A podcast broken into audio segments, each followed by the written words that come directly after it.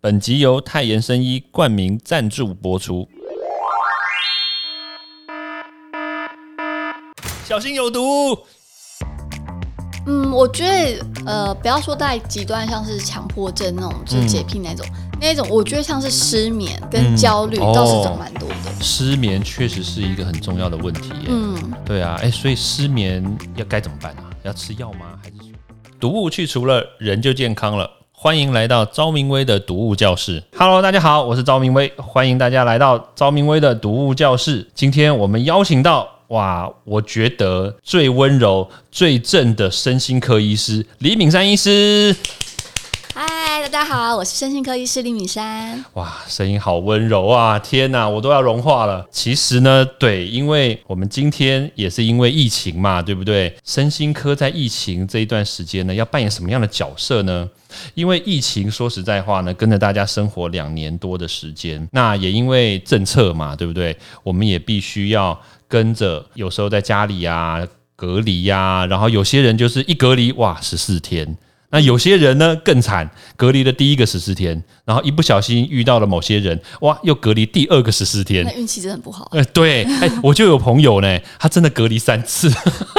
三次对，前面两次呢，就是他的亲戚呀、他的家人，然后第三次就是他自己中奖，然后就真的他就不用上班了，你知道吗？但是他公司也很惨，因为他没办法开除，因为这个是没有办法，你就必须要隔离，然后所以他就真的就在家里就待了一个半月，哇，疯掉，你知道吗？对啊，哎、所以敏山啊，我我想我想问说，哎、因为疫情看起来虽然有一点点的降温，对，但是这段时间你看哦，像包括国外啊，其实也都有很多人就是因为这个疫情的关系，然后开始这个身心欲足啦。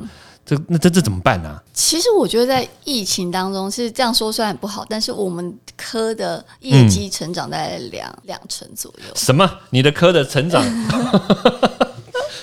我我看到很多的那个那个其他的科别，很多都已经快要关门了，你哦，知道吗？对啊，尤其像一些看感冒的科，因为大家不敢去嘛。对啊，对，但是我们科就是因为就是大家你知道关在家里面，然后夫妻不吵架也开始吵架，对，然后小孩子这边跑来跑去，对，然后大家都 work from home 嘛，嗯，所以就是哎，这个完全工作跟家庭事务当中其实是没有什么切割点的。等一下，我我要说是是整个身心科都成长两成，还是只有你的诊所成长两成？应该是，我觉得你的诊所，你的诊所应该成长五六成哦。我觉得这是保守估计，卫福部的统计资料。哦，对哎，等一下等一下，我我们还是要打个广告啦，就是敏山医师他有诊所哈。如果大家真的有一些身心问题的话，我们也不是在夜配，知道吗？我们就是真的好东西要跟好朋友分享。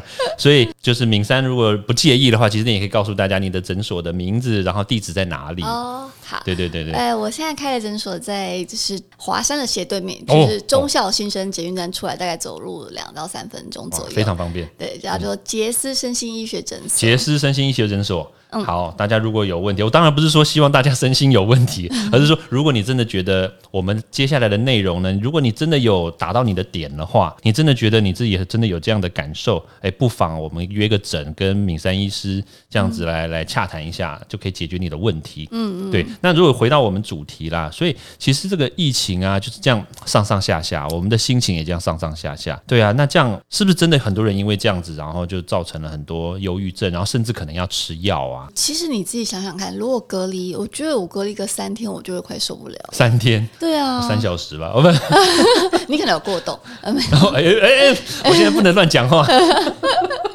不能讲太多话。嗯，那就是其实因为一个人，我们是群居性的动物嘛，所以如果我们要没有跟人家对话当下，或是说你想要做的事情没有办法去做的时候，那个焦虑感是很高的。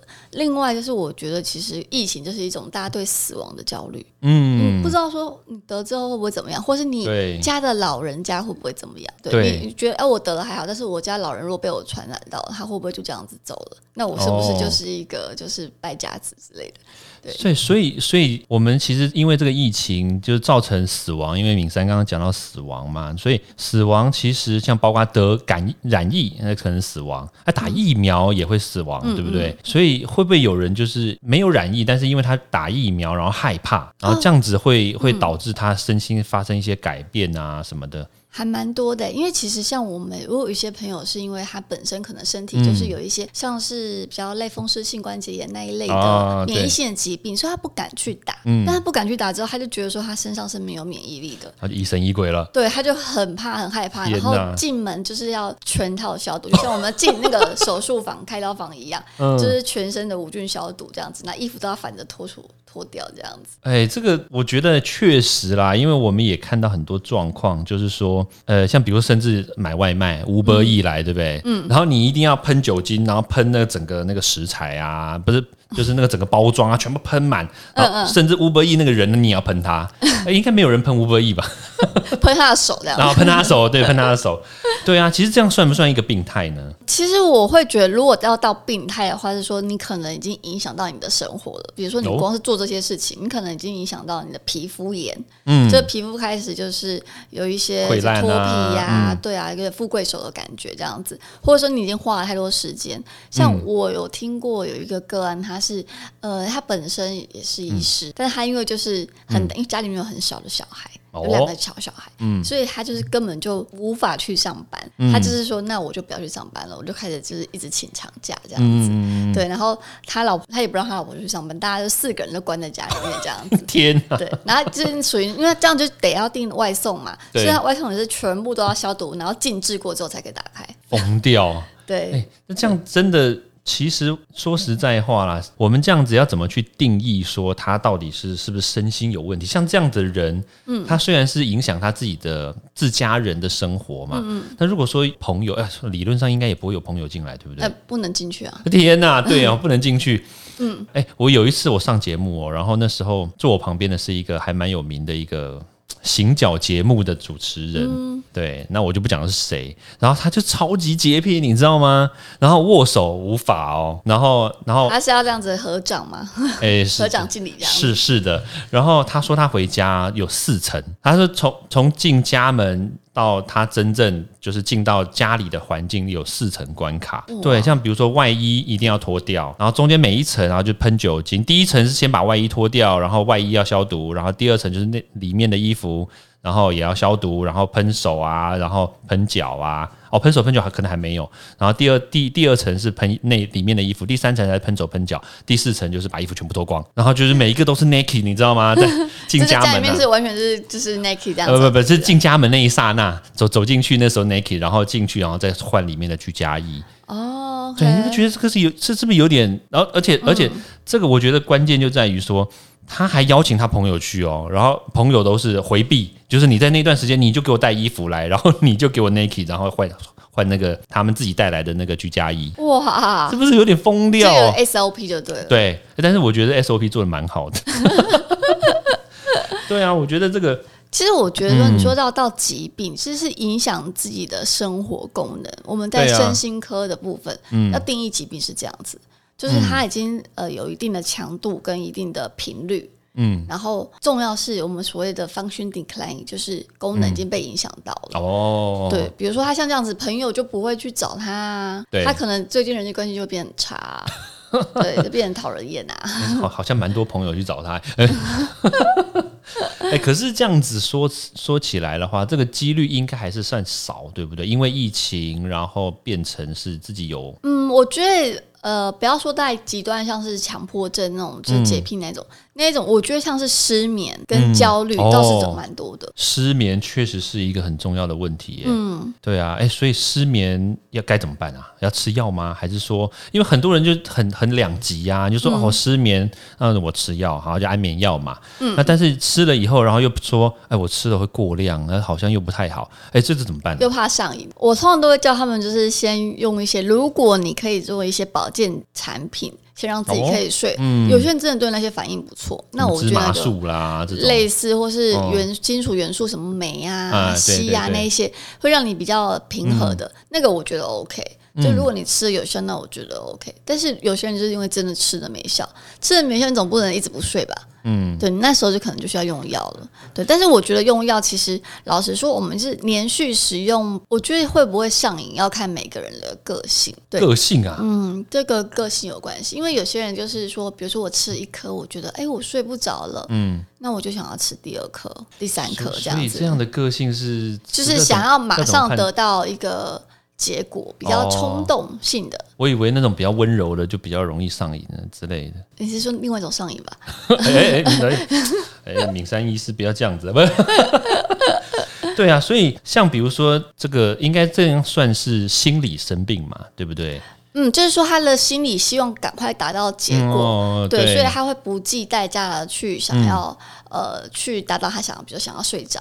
所以可能有一些人一天可以吃十几颗的 Stinos。哇，天呐，十几颗哎！对，但是我们都知道那样子，其实以药理来说，基本上你吃两颗跟吃十几颗是一样的。嗯，两颗到十几颗是一样的。可是史蒂诺斯不是会会那个梦游吗？对不对？梦游其实这是体质。啊，又不是体质啊！对，这个真不容易。有些人怎么吃都不会。对，我要来学习一下。对，你知道那个史蒂诺斯为什么会梦游？其实老实说，我觉得那个是有点像是你喝酒之后断片的感觉。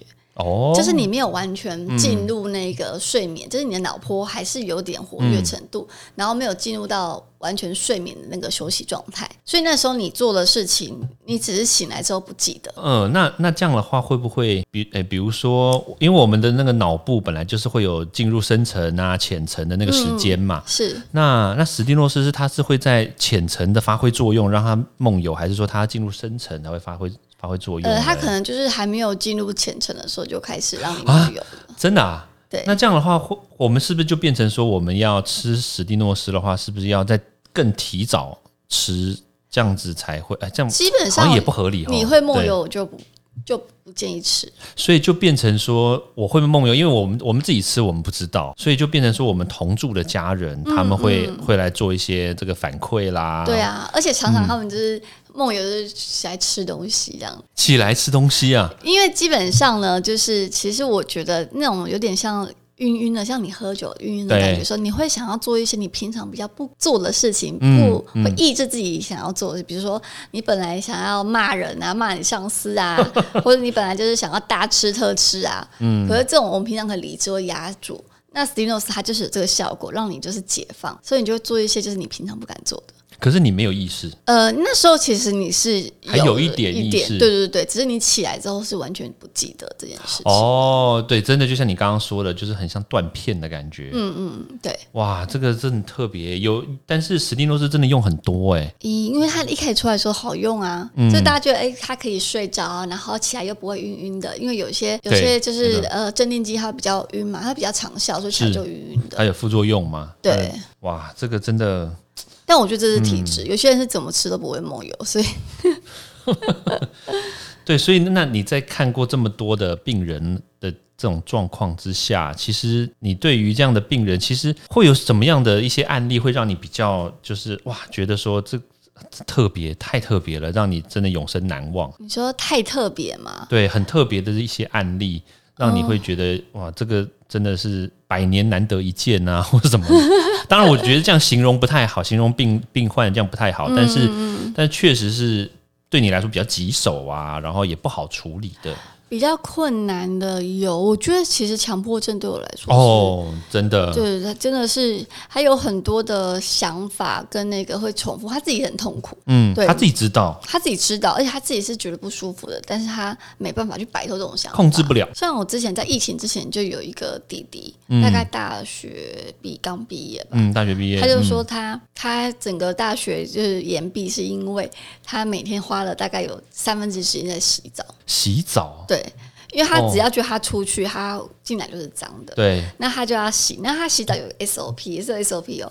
他的 SOP 是要从头发，然后一路就往下洗这样子，然后最后才会洗就是重要部位。嗯，那他每次洗呢，就是他挤出来的那个沐浴露啊，是要大概跟十元大小一样圆一样。如果超过或者太小，或是他外七扭八。他就重洗。那所以他是洗三分之一八个钟头的话，就是他一直是挤不出那个。对，还而且重点是，比如说你可能他洗头挤了一次嘛，然后洗身体要挤一次，那发现哎洗身体那挤错了，他从头开始什么？再从头开始洗这样子。真的假的？那这样刚好要洗到脚的时候，然后就啊挤挤挤错，完对蛋，，完蛋要从头开始。疯掉。对，所以这个他就是会花很多时间在洗澡上面，所以他家沐浴乳就是一直就是一天可能要一罐。那像这样子的病人的话，你要怎么去？他要吃药吗？还是说，嗯，强迫症是一定要吃药的，嗯，对，但是有时候药物反应并没有那么好，对，所以他还要教一点就是心理治疗，所谓的认知行为治疗这样。所以像药物，比如说它反应没有那么好的话，就会变成说，它原来洗八个钟头，现在这边洗六个钟头这样子。可能对会那个频率会下降，就是哦或那个想法比较没有那么对，会有改善啦。哇，天哪！我觉得，哎、我说实在话，因为我们没有在这个领域里面有遇到过这样的状况，嗯确实你今天这样讲，其实我就觉得，哇，真的，其实原来这么多的这种病患里面，确实也有这种很极端的这种病患可是他们。真的很辛苦，对呀、因为因为他重点就是他们有认知，他们知道，他们知道这样不对啊，他们知道这样他。也想要出去交女朋友啊，也想要出去跟朋友 hang out 啊，但是他要花三分之一的时间在，然后再三分之一是睡觉吧，嗯，对，然后另外三分之一可能就是 你要怎么利用是这样。天哪，我觉得这个真的对，所以当你在面对这么多的的这样的状况啦，特别是其实我觉得身心科有也蛮特别的，它跟其他的科比较不一样，因为不太需要动刀，然后也不太需要就是、就比如说那种比较硬性的那种看诊类的这种东西啦。那种像比如说很多仪器之类的，那但但取而代之的就是比较多是比如说问诊啦，然后跟这个病患就是聊天，然后你熟知他的这种生活习惯。对，那那其实一开始啦，为什么会选择身心科呢？一开始我就是身心科是个蓝海耶，其实我我打个岔哈，就是我我觉得其实你蛮适合身心科的啦。好，这是打岔哈，好，您继续说蓝海，对，对我觉得是个蓝海，是因为呃，它有太多未知，嗯，对，因为像很多，比如说省内外科，它大概就是呃，我们去抽个血，去做个照个影像，做个诊断，对，然后就很确切的答案在那边，然后很确切 SOP 要怎么对。那我就觉得说，哎，这个就是已经发展很成熟，但是身心科其实在治疗上面一直都有新的发展。嗯，新的突破这样子，就连身心科的药一定都是比起其他科药都是很后期。第一个像是 Proza，就是百忧解，对，在一九八七年才刚发，就是一九八七年嘛，对，对。然后后来现在又没有了，呃，现在推推出台湾了，对啊，对，他退出台湾。对，所以就我觉得说这个是一个可以呃去探索的一个课，嗯。而且就是投入人没那么多。哇，这个我觉得真的蛮蛮特别的。那所以所以在你从事这个身心科的话，这段时间对你自己的人生观，因为你会接触到，因为一开始选择身心科，势必不会想到说，哇，你后面可能会接触到这种白白种的人嘛。那所以你当你接触到这些白白种的人呢，各种状况的人，对你自己的。有没有一些什么特别的想法？你对于这样子的状况，我觉得接触到这么多人，看过这么多故事，因为我每天可能看过三二三十个故事，不同家庭的故事，我就觉得做人真的不要太计较。对，真的，就是觉得说有真的有是有百百种的人生这样子。嗯，对，然后如果太计较一些功名成就啊，真的会活得太累。因为有些人真的是还是很辛苦的在呃生活着，然后你就看到他们之后，你就觉得说，真的何必要这么这么就是计较呢？嗯，就嗯能健康的活着还蛮重要的。对啊，其实像像比如说像刚刚你讲的这一个，就是洗澡洗八个钟头这一个。或者是说有一些人有强迫症，或者是洁癖，而且是那种洁癖是到就是你没有办法控制的那种洁癖的那种状况，其实对自己还有对自己的家人，其实都会是一个很大的压力，对不对？嗯，是啊，对啊，所以其实在这个比如说治疗的过程啊，当然病患本身是你的一个一个主要的一个标的嘛。嗯嗯。那那病患的家人呢，同住的这些人，或者是他的这种比如说至亲好友，他们、他们，你你你对于他们这样子的角色有什么样的建议跟想法吗？其实我觉得他们很伟大哎、嗯，对，因为我觉得他们可能比个案会更痛苦。嗯嗯嗯，对，因为他们在旁边，然后他们明知道这样做不对，可是像很容易就是吵架，尤其是像是我们刚刚说，哎、比如说强迫症的个案，是。他可能就是哪边东西不能碰，哪边东西不能碰，对，对，所以就很容易诶造成家人的吵架。那另外就是说，他可能就是像最近有一个案是，呃，他病人是他女儿。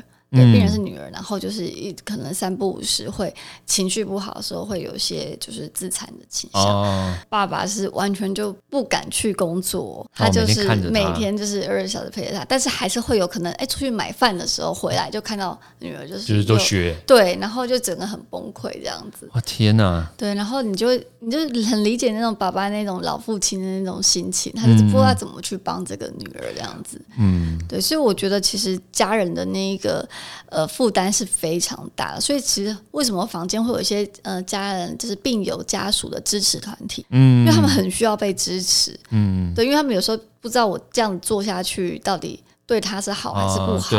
然后他有没有好的好起来一天？因为像我之前在医院里面，那医院里面可能比较严重症，有那一种就比如说像是自闭症的个案，可能到三四十岁，嗯，那可能他们的那个社会化可能只有到五六岁之类的，嗯对，那他们就常常会这样。如果他爸妈不就是不赞成他做什么事情，他就打他爸妈。啊。而且你想想看，三四十岁的个案，他爸妈大概也都是多少？六七八十了六，七八十了，就是还这样子，就是半夜然后被打，然后把他带来就是急诊室。啊啊，有时候真的嗯。看了以后，真的蛮蛮心酸的哦。对啊，所以就是有时候真的是需要给这些家属支持这样子，嗯对，然后给他一个，比如说以指引，说，哎，可能比如说面对忧郁症的个案你要怎么做，对。然后面对强迫症的个案你可能要怎么做，嗯，就不同的疾病有不同的呃家属有不同的陪伴方式这样子，我觉得这个家属确实是真的蛮蛮辛苦，而且蛮伟大的，嗯。而且。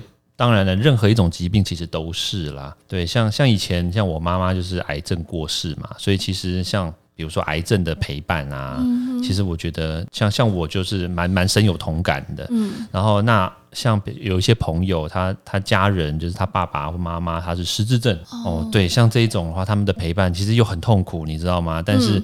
我们是真的很理解，因为他有时候回家，哎，爸爸就不见了，你知道吗？那个超可怕，就算你锁了很多道锁，还是不见。这对他他哎，就是说你刚刚讲的那个也对，你知道吗？就是你在家门口你锁了很多门在那个门上面，他们就会记得怎么开锁，我也不知道为什么哎、然后就就就不见了，就跑出去，你知道吗？然后就是。像像比如大白天，你还可以去找警察，当然任何时间都可以找警察协助啦。但大白天跑出去，那你就大白天去找人，你不会这么的急。但是三更半夜，你知道吗？嗯，你就很害怕，走一走会掉到水沟啊，或者是什么。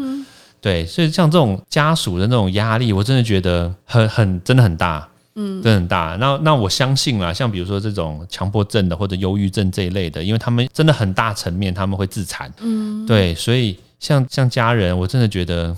真的真的很很辛苦诶、我有一个朋友、哦，真的很夸张哦，那个病患他最后还是因为自残还过世了，结果还是因为自残而过世了。嗯嗯，但是他前面就试图自残好多次，你知道吗？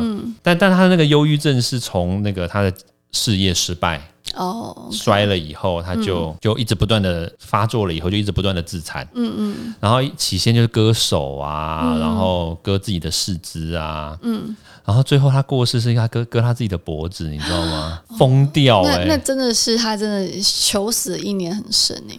对他自杀了很多次，嗯嗯嗯，对啊，然后但是他你没有办法想象，就是像像他太太那时候，因为我认识认识他太太的是在在他那个自残过世之后才认识嘛，在在某些场合，那当然也是过了好多年。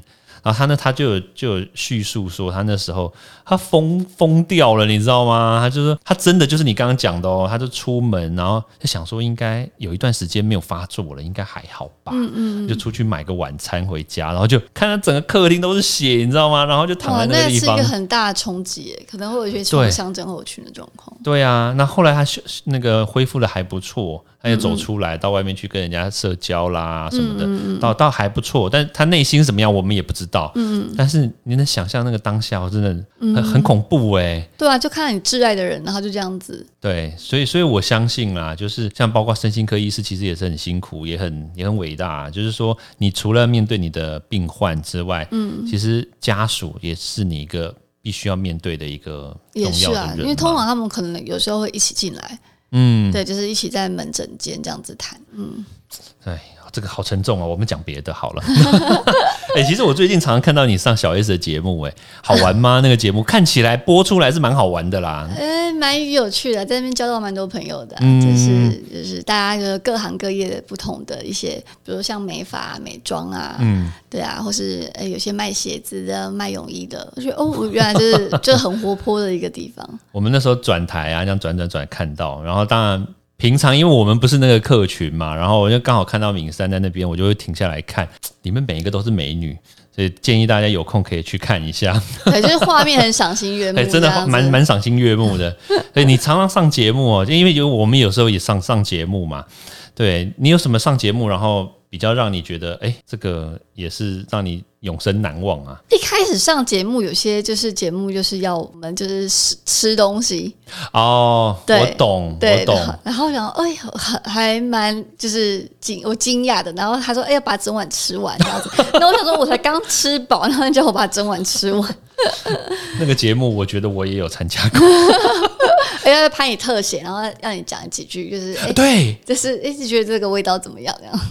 我我我也被讲过，然后但但其实我们我们的专业不太会讲那对对，我个美食不太的叙会去讲，述。对，我会吃美食，但是不太会去讲那个美食的叙述这样子。对，我就我觉得这个倒是蛮蛮有趣的，因为它会有有些节目，它确实会要求，像比如说我们这一种，嗯，这种比如说专业类别的，然后叫你就是专门做一些跟我们专业无关的事情。嗯，我有被叫过去当路人的啦。哦，对啊，那瞎你知道吗？对啊，其实有时候我们上节目就会想要把一些自己的专业知识去分享出去嘛。嗯，对对。啊，如果说有时候如果一直都没有没有机会分享的话，你就会觉得，哎，我今天来这边当薪水小偷的感觉。有时候是哎、嗯，对啊，像我有时候去那个政论节目，嗯，因为其实我跟政治没有什么关关系，然后哎、我这样讲是不是制作人在旁边笑，你知道吗？对，但是通常我被去那个邀去那个政论节目，通常都会讲疫情啦，讲食安啦，然后但是有时候真的像你讲的薪水小偷、哦，因为人家全部都在讲一些政治啊，叭叭叭蓝绿啊，然后骂的乱七八糟的，然后我在旁边听，你知道吗？就好像我不当观众这样子。对啊，但但是第一手看到旁边他们在讲，哎、其实也是蛮有趣、蛮新鲜的，对啊。但我们就嗯，对，有时候还是不要讲太多好。不过我是觉得真人节目是一个很活泼的一个呃气氛，很活络这样子。嗯，对，分贝数也蛮高的这样。对，但但是就是常常会被洗版，你知道吗？讲错一句话就被洗版。哦，对啊，对啊。对啊，但对啊，我觉得回到那种健康节目啦，就是讲我们的专业，其实有时候会觉得蛮开心的。你会把一些你既有的知识，然后可以分享给这些就是需要的人嘛。对啊，而且其实我觉得也会自己让自己进步。哎，就是你其实有时候为这个主题，你可能会去去 update 最新的状况这样子，所以其实是相辅相成啊。哇，我觉得真的太棒了，对啊，所以其实我们今天也时间也有限，所以像比如说敏山医师啊，他其实有自己的一个诊所嘛，那其实你想要对于这个，比如说身心科的，我当然不想说对身心科的这个病患了，因为对病患讲真的没什么意思，我我也不晓得谁会是病患，但是我觉得很重要的就是你要对这些病患的家属，其实你想要对他们说一些什么样的话呢？嗯，家属的话，我会觉得说，真的你们真的辛苦了。嗯，对，因为其实，嗯，真的没有人就是教导你怎么去。因为他们也没有受过专业的训练嘛，然后可是要去照顾呃身心科的病人，对，然后可能是一辈子的事情，嗯对，所以我会觉得说，可能要让他们有时候也放自己几天假这样子，嗯，对，因为有些家属就是觉得说我就是放不下，然后我可能每天二十四小时都要在旁边。对我觉得他们自己要照顾自己的身心，就如果没有没有照顾身心的话，等于是一家人都一起生病了。真的，哎、我要额外 bonus，我要问一下，哎、所以平常一般我们要吃些什么东西，然后然后来对抗这个，比如说身心的一些，比如说不健康啦的一些的状况呢？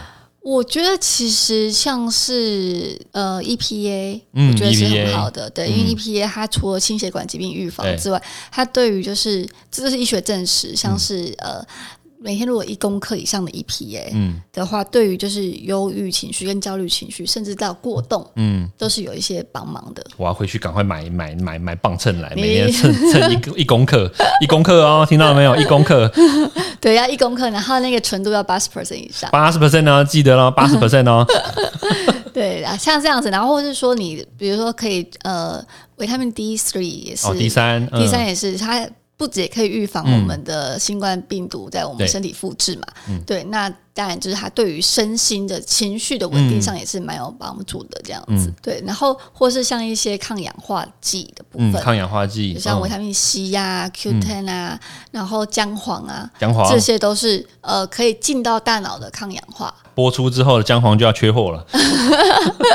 姜黄不是只有那个喝酒前可以喝哦，就是它自己是可以保养的。姜黄，然后呢，一面吃姜黄，对不对？一面晒太阳。第三，然后称重，称那个 EPA 一公克。对，吃鱼也可以啦。吃鱼哦，鱼鱼鱼啊，鲑鱼啊，什么呃青鱼啊，我超喜欢吃青鱼的。吃鱼吃鱼，因为鱼里面有 EPA 嘛。对啊对啊。吃鱼，听到没有？吃鱼啊，海产又要缺货了。哇，今天真的受益良多啊！其实我们在面对这个疫情的当下呢，难免会有一些心情的不开心，会郁卒。但是大家绝对要在适当的时机呢，要想开一点，然后要到外面，就是在适当的情况之下啦，在自己。妥善的保护之下，也可以到四处外面走走。那如果真的没有办法出去的人呢，也确实就是要把自己的心情啊、心态啊调整好。对啊，多收听这个 podcast，对不对？嗯。如果你今天是只有从这个敏山医师的这个这个我们的聊天才开始听呢，没有关系，你往前面听都可以的。对，其实这个疫情啦，当然有很多人都是生理受伤啊，心理也受伤嘛。对啊，那今天真的很开心，那个敏山医师来我们这边跟大家分享，就是你该怎么做。然后呢，如果说这个你家里有这样子的问题的人呢，那你要怎么样去面对？其实我们今天也有好好的分享。那今天真的受益良多，我们要谢谢敏山医师喽。啊，谢谢教授，谢谢，拜拜喽，拜拜。欢迎大家到 Apple Podcast 或各大收听平台帮我订阅、分享、留言。有任何问题或想知道的内容，也欢迎大家来找我讨论哦。